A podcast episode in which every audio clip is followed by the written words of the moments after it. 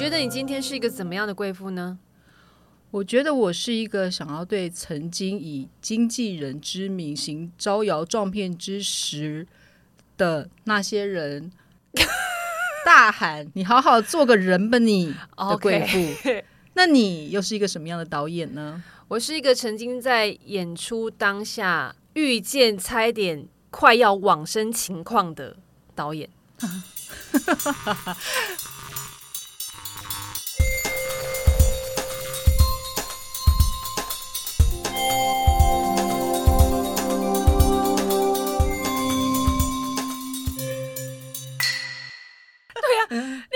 纯健的声音 不是，我就是抓狂一组里面的人会发出来的声音。对啊，因为你每次讲出来的话都会很让我很容易。不是我那个真的很过分呢。啊，你你是怎样啦？就是要说起当年我在演那个舞台剧，我们通常进剧场都一定会有剧场周，然后主办单位或是剧团们都会帮我们订便当。嗯，我呢是一个很喜欢吃猪脚便当的人。猪脚便当吗？很好吃。OK，然后呢？那出戏呢，其实主要是要很多的打斗，嗯，所以我们还上了很多的那个武术课，因为那戏当中要打斗干嘛干嘛干嘛的。然后我们也要一人分饰很多角。那我其中一个角色是类似像就是在中国古时候在四川那边的一个非常高深师傅的老婆，所以讲话呢是会有种四川的稀稀疏疏、稀稀疏疏的，对。讲话都要会很多这种气音，对，所以你咬你咬合的时候，俗称的川普，真的四川的那个普通话，它会有很多那个，然后有鼻音这样共鸣，所以你的嘴巴咬合要非常的清楚，才能发出他们的那个他们的当地的那个话，这样，嗯嗯嗯。然后这时候就回到了开演前，我真正在享用的这个便当，隔壁坐的一个男演员。他也非常喜欢吃猪脚便当，因为当他坐下来，他说：“哎呦，哎，我很喜欢吃猪脚，但被你抢到了。因为通常猪脚便当比较贵嘛，就觉得就会有几个这样。然后呢，我就很开心的要开始吃那个猪脚便当，然后就拿起来，然后咔哧的就吃进去。阿木阿木基诺会不太对劲。然后我这一次把猪脚拿下来的时候，发现我的门牙陷在那个猪脚里面。Oh my god! Oh my god! 然后。我没有门牙哎，你知道我没有门牙的，我讲话是完全闹轰的。谁没有门牙讲话就会完全闹轰啊？那我等一下就要上台了。对呀，我突然真是你知道万念俱灰，然后我就怎么办？把我的门牙从那个猪脚里面拔出来，然后把整个便当盖起来，心情非常不好，推给隔壁的那位男演员说：“哎，你不是很喜欢吃猪脚便当吗？这猪脚给你。”然后我就快速的跑去找我那时候就是一个很照顾我的，也是个女演员大姐，那个珊珊姐呢，她就说那怎么办？敏儿怎么办？我们现在怎么办？我说还是我拿快胶把我的门牙粘上去。Oh my god，快胶不行，不行，我可能会死掉。可是再过二十分钟我就要上台，我觉得是要塞那个那个口香糖也不行。我在那边洗洗簌簌的时候我要打斗哎，我觉得我门牙会飞出去哎。好，对。所以我当当场的血液已经就才真的真的整个脑都可是你门牙怎么会说掉就掉啊？你在换牙啊？哦，只有我儿子这个年纪才会说掉就掉啊！我的门牙是一个多灾多难的故事，我门牙断过两次，这个之后再跟大家分享我门牙是怎么断的。好，好，总之是我门牙非常脆弱，总之它就是断了。嗯，好，这不是我最想往生的一次经验，这是我第二名。我现在讲第一名，我最想往生的经验。就是刚刚那个门牙掉了，是你最想往生间，但是你还没有告诉大家你门牙后来怎么样。我先不方便告诉大家，好想知道，不方便告诉大家我怎么完成那样演出。你要卖这关子，就先卖个关子。那你以后会揭晓吗？门牙事件？哦，我会揭晓。我就问你，真的敢讲吗？接下来我要来分享一个我在工作场合上想直接直接往生的一个经验。好，那也是一个舞台剧。嗯，但是那个舞台剧它的形式比较特别，它不是在国家戏剧院，它是在那个比较小众的一个演出场地，这样，所以我们跟观众是非常近距离的坐着。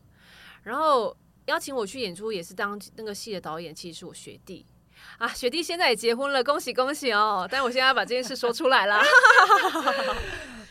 总而言之呢，到那一场戏的时候，呃，我本身。等一下，再次出场的时候，我是要从情绪到从零，然后到崩溃，然后到歇斯底里。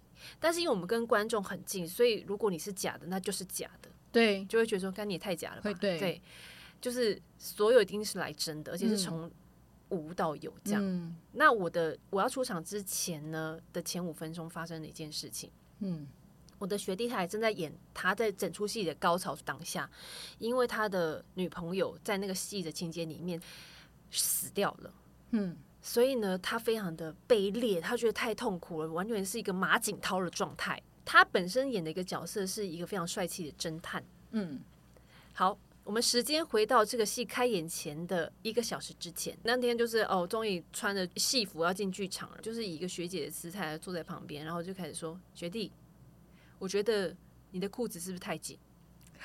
然后我学弟就说：“不会，学姐，可以可以，我这个可以。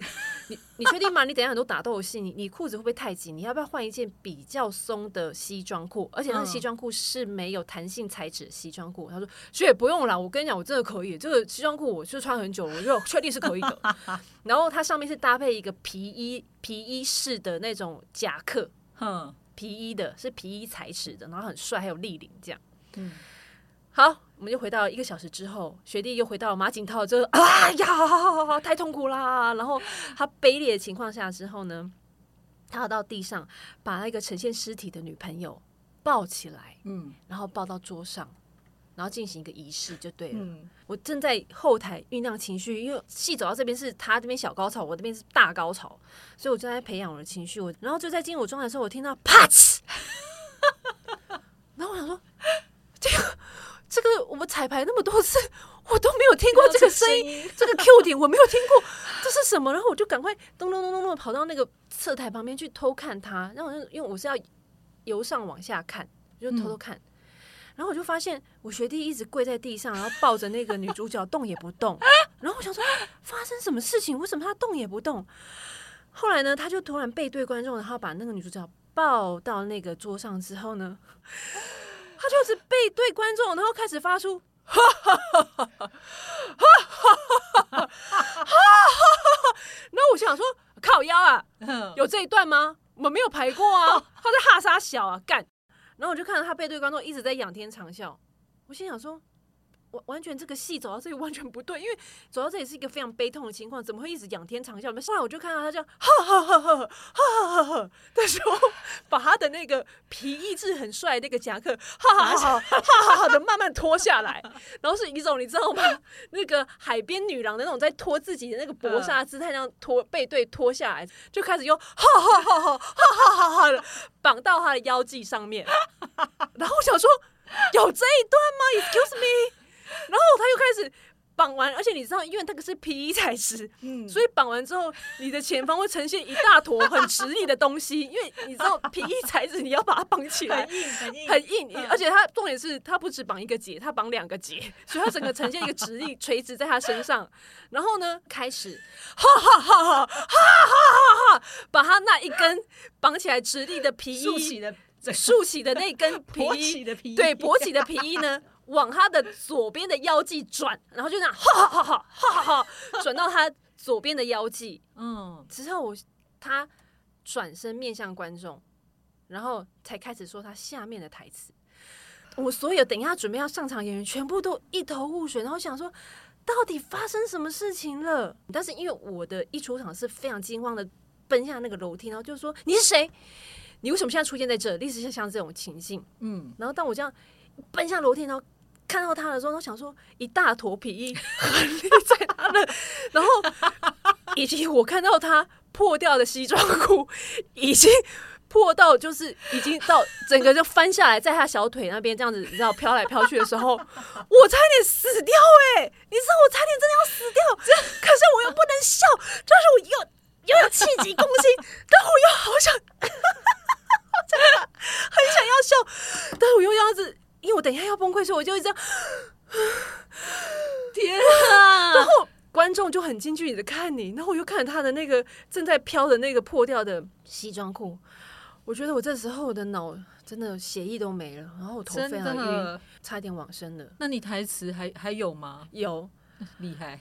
拜托，我本身也是训练有素，好不好？真的。我那场也是就这样把它演完，但是 我整个 我他真的害人不浅呢、哎、我整个卵巢火又上上来了，而且我已经烧到我觉得我已经变成那个我梦梦中的那个，你知道吗？我真的可是你不要这样，我真的觉得学弟当下也很无助，我管他去死！而！且他真的能想到皮衣勃起这一招也是奇葩哎、他怎么会有这个临场反应，觉得应该赶快把皮衣脱下来，然后我来回答你这一题，对，他为什么一定要把皮衣，然后还要这样呵呵呵呵的转到旁边去？因为我后来一喊，就是整个谢幕结束完之后，观众一出去的时候，我就说。我有点太气，我说你在干嘛？就那个戏，你在喝屁喝啊！你马景涛哦，我就大骂他说：“学学学，这不好意思，我裤子破。”我说：“我全部人都知道你裤子破了。我在你上台之前，我不是跟你说过吗？我跟你讲过什么？我说你要不要换一个有弹性的裤子？你跟我讲什么？呃，学姐没关系，我可以的。这个西装裤我穿很久了。然后呢，破掉，你在那边喝屁呀、你为什么要把皮衣绑成这样？我全部人都被你搞到，到底是要笑还是要哭啊？然后他说学姐不好意思，因为我裤子真的破，而且它一路裂到我的那个属膝部到膝盖。然后我就说，那裂就裂了，你就想办法。让他这样裂，对，你就裂着，是是反正也没怎样，你就先把你那个戏先演完。他说：“学姐不是，因为我站起来的时候，我发现我的内裤也裂了，然后我就看见我的屌露出来。Oh my god！所以他必须要绑，要要绑要绑皮衣的夹克再怎么难绑，他都要想办法把它绑成一个结。天哪、我觉得我可以现在可以想象他那个哈哈哈笑的有有多么的那个哎、壮烈。但你有想过我们的心情吗？我我真的当知道你们的心情真的也很崩溃，可是他不得不绑那个我当时生殖器外露不行，真的不行。我真的，我心里想说，怎么我的人生会遇到这么无法预期的事情？学弟演到破裤漏屌，我说学弟，我要被遇到你，我真的不知道我人生可以进阶进进化到什么程度哎、因为每次遇到那个学弟，我每次跟他一起演出，我们我的人生会再度的进化。我没有想到我可以气急攻心，然后到到这种地步，我我觉得我那时候真的快死掉了欸、我的心脏跟我的脑细胞真的死死了一哎、片。所以我真的觉得舞台剧演员真的是。真的是要硬底子哎、真的欸因为你活生生血淋淋的，你又不能咔，不能咔，尤然后其是你破兔破裤漏屌的时候也不能没错，然后观众又这么离你近距离，这么近，你怎么可能把屌甩出来给他们看？对，真的不，哇，这真的是一个这就是呃，很想死的经历，真的很想死哎、我觉得比我门牙断掉还想死。哎、我觉得你好厉害哦！要是我真的，我真的，我可能在后面，我没有办法走出来。我在上面就一直、一直抖，一直抖到我一个一直这样深呼吸，我很像所以你那么，你们那时候在后面，你们已经知道他裤子破，我知道他裤子，但我不知道裂到这种程度，而且我完全呈现一个搁浅的鱼在呼吸。我想笑，但是不能笑啊！然后一出去看到他的裤子整个飘下来的时候，我真的是 天哪！学姐，对不起，我因为我看到我的屌了。哎 Oh 呦 my god！哦天哪！到了隔天之后，我就看着我学弟很认真的在穿一个女用丝袜，因为 丝袜会滑，对才会让那个裤子不破掉。然后我就说：“你他妈，你就是不能去买一条有弹性的裤子吗？”果真，他又在再度抱那个女主角之后，我又听到了啪呲的一声。第二次啪呲，他说：“就学姐学姐，我已经叫我们家的那个就是看护，就是阿嬷的看护，帮我把裤子缝好了。所以他还在穿那一件。对，然后但是好险没有裂这么大，然后真的也是蛮蛮非常节俭的一个学弟啦，只能说真的很节俭啦。然后终于到了最后一场，他终于换一条新的裤子了，但是还我就说丝袜还是给我穿着。然后就看到一个学弟在那边很认真的穿丝袜，然后演一个很帅气的侦探，你知道吗？然后里面却穿着然后他现在已经结婚了。对他结婚了，恭喜他。哎我觉得我的经历比起你的，还真是完全走不同的典型的路线哎、在但是我觉得这样很棒啊，这不就显示我们两个很悬殊的状态，在工作上面就是会遇上很悬殊的生命经验。对，是另外一种恐怖。就是以前在我年轻的时候，大概二十年前，有这么久以前，对对对，因为那时候我就快二十岁嘛，嗯，然后呢，那个时候其实是一个没有网络的时代。我觉得现在在听这个我们的 podcast 的听众看了一下后台数据，都四十几岁又来。哎，我们是同一梯的啦，不要在那里装哦。有经历过没有网络的时代，但是现在的年轻人，很多人不知道没有网络的世界是怎样。有网络也非常的困难，那时候还在拨接，有没有？在拨接接电话拨接，然后拨一个，真的想说整个晚上都过了，到底要不要通的那种。对，而且那时候一开始我们是用 BB 扣啊，是用扣机，然后一开始有手机的时候也是不是像现在是智慧型的，是那个什么 Nokia 那种，就是只能打电话没有上网的功能，还有玩贪食蛇。但是，所以我就要讲说，那个时候呢，其实你呃，不像现在，其实有很多的管道，你可以进入演艺圈。如果你喜欢表演的工作的人，你可以做什么自媒体呀？你可以做什么直播主啊？你可以有很多的干爹啊等等。但是有很多的媒介跟平台可以使用，对，你可以想办法让自己露出，让自己曝光。以前就三台嘛，电视台、第四台这种，对，连综艺节目也没这么多。对对对，那时候一开始只有四台个。那像我那时候。呃，二十岁左右的时候，常常都在那个东区嘛，走来走去的。你干嘛？东区，东东区。好辣妹，去那边有一条茶街，我们就常常会坐在那边喝茶，干嘛的？当时我们那个年代比较盛行的一种年轻人的文化。嗯，对。然后呢，我就在那边走来走去，就就就遇到遇到过很多的星探。其中有一次，有一个男男生，他就上前表示他是一位星探。嗯。啊，他就先递上名片，然后就说：“哦，我就是呃一一个经纪人，然后我觉得你很适合当我们公司的模模特儿，呃，我们都可以拍摄一些平面的呃杂志干嘛等等的。我公司就在这个楼上，你可不可以上来？我帮你留几张照片，存这么这么的快速？对，他就说：呃，我帮你建档，就在那时候呃现在的那个民耀百货那边的楼上，然后他就跟我说之后嗯就可以有适合的案子就可以发给你。”然后那时候我就很年轻，我也不懂，我就说好，然后我就跟着他上去，对，然后就走到其中一层楼，然后那层楼的电梯打开之后，就有一个很长很长的走廊，都是左右边一间一间一间的门，然后全部好像都是就是办公室，办公室，然后他就打开了其中一间的门，就有一个很大的办公室哦，但是因为是周末，所以没有一个人在办公。我想说，如果这是他的经纪公司，一个一个员工都没有。他就带着我走进去那一个 office 的里面之后，里面有一个小门啊，好像是其中的一个小房间。他又打开了那个小房间的门，打开了那个门就说：“这边才是我的办公室，外面的是别人的办公室。”我就说：“哦。”他就说我租了里面这个办公室。我就说：“好。”那当然，那个小房间里面就大概只有三五平这样，很小，就有一个棚灯，嗯，然后就一一张办公桌。等一下，到目前为止，你跟他 alone 吗？对，啊，alone，你看我小时候有多蠢！天哪，你真的是大难不死必有后福哎！然后他就，嗯，他就跟我说：“来，我现在给你看一下，我帮这些女生，她们都是留照片建档的，那你就等一下拍像这样就可以。一翻开那那一本照相簿，我有多抖，你知道吗？所有所有的女生，可能上百个吧，全部都是裸上半身，然后就在他那个办公室的场景里面，那他们的表情都还是微笑的，对。”所以你就知道有多少成千上万的女生为了想要成名，或者是当模特儿，或是进入演艺圈，嗯，这个就真的傻了，来到这里，或是他们可能害怕，他就说啊，你就像他们这样子就可以了。什么叫像他们这样可以？不会是就是露这两个点，这两个点都要露这个两个点就可以了。他居然可敢讲出这句话，嘿嘿嘿，当然不行。可是你知道，我像我那时候那一。那一刻，我的脑中在运运作什么嘛？我在运作的是，如果我拒绝的话，我要怎么逃离这里？因为我可能会遭受到不测。你怎么知道他这种变态下一步是要干嘛？而且这里完全没有人，都没人。对，所以我那时候就在想。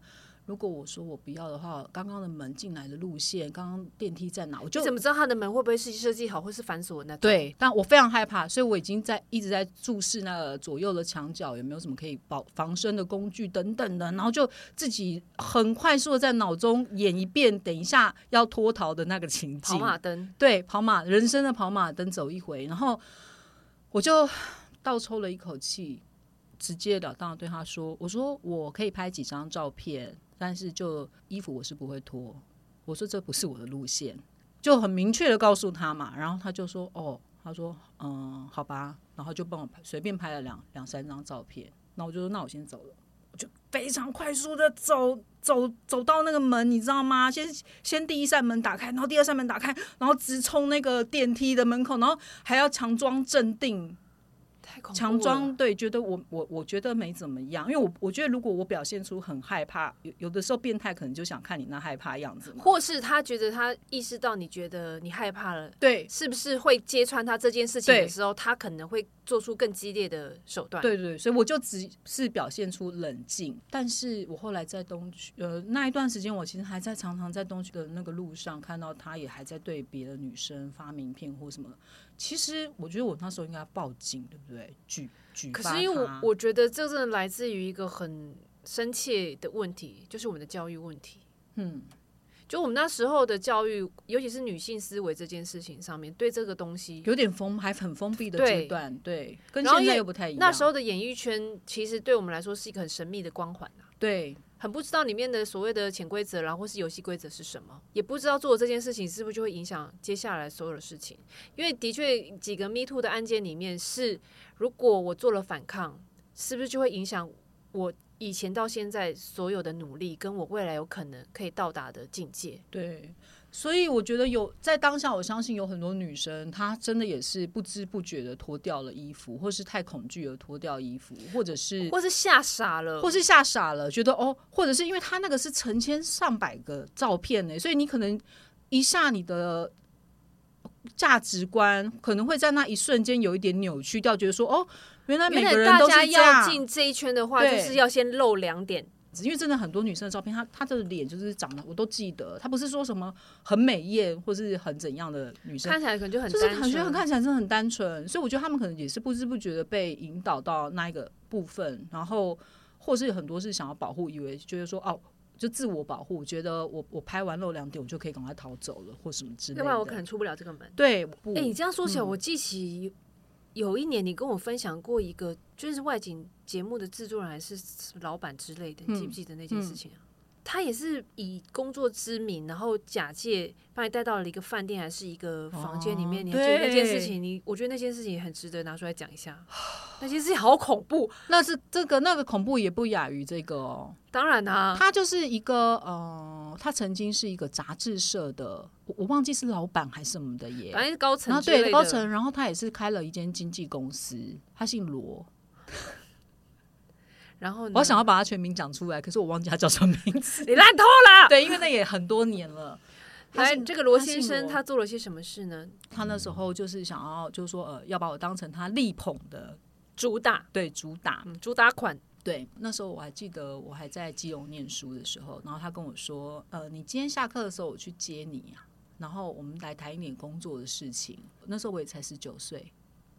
等一下，那你跟他认识，你应该还是觉得这个他前辈前辈，他平常非常非常非常的正常，完全就是一个看起来很像一个很正常的一个长辈，然后也觉得不会跟很多不礼貌的事情会联想在一起，所以他的形象类似像什么安西教练哦，他不是胖的，他的形象比较像一个。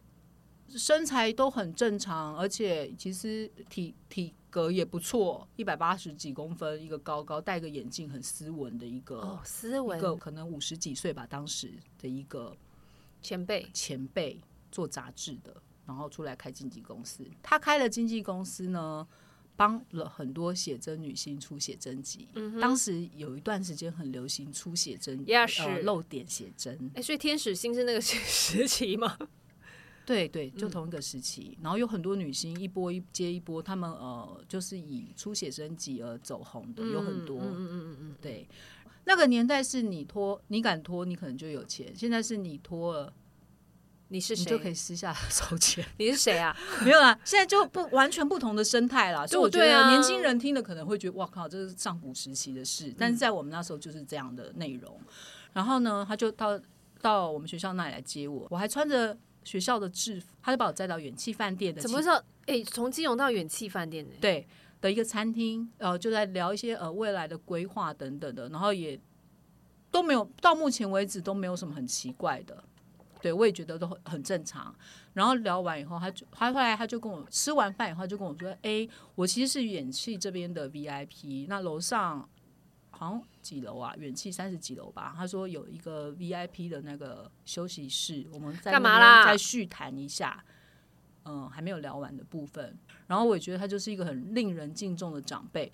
然后到三十几楼的这个话术真的也是蛮恐怖的。我对们上面有一个 VIP 的会议室，我们嗯去更专业的地方谈更多细节的，对把，它确定下来，嗯，感觉好像上去要签合约。而且我才十九岁，我根本对元气整个每个楼层，哎、你知道那个画面看起来就就是一个老阿伯，然后带着一个穿制服的高女高中生，对啊，你看有多多情色，然后要去坐电梯，电梯上面都是饭店。请问这其他人在旁边看了，不会觉得很吊吊诡吗？对，但是后来我根本搞不清楚，然后到了那个某一层楼的时候，一进去，然后就有个柜台，他说哦我有预约，然后就帮他登记了一下，然后他就我们就到了其中一个一个 VIP，他所谓的 VIP 室，他说那里有 view 比较漂亮，就那个门一打开，我也是吓傻了，门打开就有一个很大的澡盆。在一啊个落地窗的旁边，然后一看出去就是台北市的夜景。澡盆，你说像《神隐少女》里面那种澡盆吗 没？有，就是泡澡的那种、哦，浴缸、浴缸、按摩浴缸，按摩浴缸，然后旁边是一间那个 shower，就是淋浴的淋浴间，然后还有一个小梳妆台，没有床。没有床，没有床。等一下，你看到这个，你想说来这边要签约，我有，就是吓傻了一步以后，就还是进来，然后默默的坐在那，因为他是一个我也觉得很敬重的长辈耶，我就哎、可是浴缸都出现了，对，但是我那时候就在想，我们刚刚才吃完饭，然后现在上来要讲这么正经的事，如果我现在走了，会不会很没有礼貌？我当时是这样想的，然后我就坐在那，然后他就说，很自然而然的脱口而出，我们等一下先泡个澡。我我就心里想说，啊，我我有没有听错？泡澡澡吗？泡澡，对喝凹泡，对，然后我就滋开始熬澡又在搜寻那个逃走的路线，你的书包在他车上，你已经被锁进来了。对，我就在规划，想说，啊，我现在要逃走，可是我书包在车上，我的钱包在车上，我等一下还要自己坐巴士回你就是直接到柜台大叫啦。可是我知道那时候真的做不出来，能对不对？你不敢，因为他是一个你很敬重的老板我真的。很怕你这一切都毁了。其实受害者很多时候他是很害怕的，就是他根本不知道当下他该怎么如何自处，这个才是因为从一个太正常的情况，突然到了一个太不正常的情况，就是你没有预期那个落差导致你脑容量突然失血过多。你会，然后你当下你就要思考很多的事情，你就要思考，呃，你要怎么 say no，你要怎么明明是受害者，却一直要为加害者找台阶下的这个，因为我们畏惧，权势啊，对，我们就会一直讲说，我现在要怎么拒绝他？我们拥有东西太少，我们没有底气，知道该如何去面对这样的事情。是随着那个浴缸的水一直这样节节的上升，一直快放满的时候，我那心里头的那个害怕程度也是一直随着浴缸的水节节节节的上升，然后一直到它好了，它那个水请问一下，在这个这么大的浴缸放水，其实需要蛮久的。你他就跟我说对看吗？没有，他跟我说什么你知道吗？他说：“那你可以先去冲 shower 冲澡。”我就马上冲进去那个淋浴间，然后把水放打开，然后让那个整个淋浴间布满了雾气，然后呢？我就可以不用跟他对视，我就不用看到他在外面开始倒一些酒、脱衣服吗？之类的，你有你有冲吗？没有。然后我走出来之后呢，我就看到他泡在里面，然后我就鼓起勇气跟他说：“对不起，罗总，我觉得这个不是我想要的。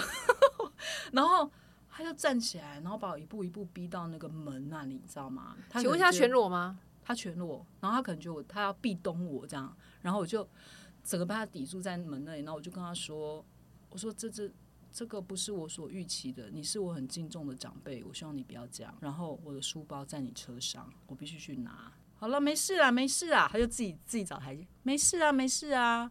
因为我本来想要帮你规划那个之后要出写真集，至少先了解一下你身材是什么样子。啊，你了解就好，你干嘛脱光？然后我就说我没有说我要出写真集啊，他就说他说没事啊没事，好啊好啊，那等我一下哦、然后就把衣服穿起来，然后就带我到那个车上，然后拿我的。书包，然后还说我送你啊，我说不用，从远西那里冲出来，然后跑去要坐车这样，天哪，你可能惊魂未定到一个，惊魂未定，然后但现在这时代已经不一样的。我觉得很多女生已经很勇敢的，在我们这一波的 Me Too 里面可以看得出来，嗯，然后自己也非常清楚知道该怎么面对。对但是毋庸置疑的，在那个当下的恐惧，的确是已经满到，所以我才跟你说，后来就经历了这两个事情之后，为什么我后来在演艺圈？其实因为我都太早经历这我十九二十岁就就已经看到这么恐怖的事，所以我后来的几年我都战战兢兢的，只要有一点感觉到这种触角要来了，对我会马上把那门关起来，因为我很害怕，我就是。自己一个女生，然后又从基隆到台北这样闯荡，你你会感觉说，原来台北这个世界有这么的复杂，就是这个圈子的游戏规则是这样子玩的。我刚刚在想一件事，就是因为你刚刚讲那个情境真的是非常非常非常的压迫，然后我在想到底如何如何当场解套，以及让那个人怕。我一直在想到底该怎么做。你是说呃罗总这个吗？罗总跟上面那一个。因为如果你真的出不去的话，怎么办呢？对啊，我刚刚想到一个方式，就是我我真的看到，如果看到成千上万的裸体在我面前，我我整个就炸裂，成千上万的裸体真的是炸裂，真的炸裂，然后我就会开始没有看到另外一个老男人的裸体，你也会炸裂，真的都炸裂。但是我觉得唯一办法就是当场起机。你想出来解套方式？对，当起机，然后直接先翻白眼，就说我感受到了，不好意思，有有几个像这个跟这个，他们后来回去都自杀了。他们要我跟你说，如果你再继续做这件事情的话，可能会怎么样？怎么样？怎么样？但你先等一下，我现在帮他们超度一下，因为我觉得他们这个这个 凶狠的状态已经危及到现在整个空间啊，太黑了！天哪！等一下你先后退，先后退，先后退，后退，然后哎背对，你先背对，先背对，然后这个时候开门，赶快走。好。你们要学到这一招，但是是起机啦，随身自备一颗倒吊子，对，起机的速度会比较快。不然，如果我们不是科班出身的，要马上演就是发疯，所以这就是一个自我保护的方式，对不对？演艺圈遇到的怪事，我们两个人是完全不同的。我觉得好像不能用怪事来形容，哎，我们彼此下个标看看。我想一下，你那个标应该怎么下呢？那如果我要帮你下一个标的话，我就会觉得说，如果一个人他真的很想要提升他整个演技的能力，他必须要先有一个皮衣可以勃起的学弟，是不是？把你逼到那个程度？Oh my god！我觉得在某个层面来说，在那个所有裸上半身的裸体照的那个相本以及。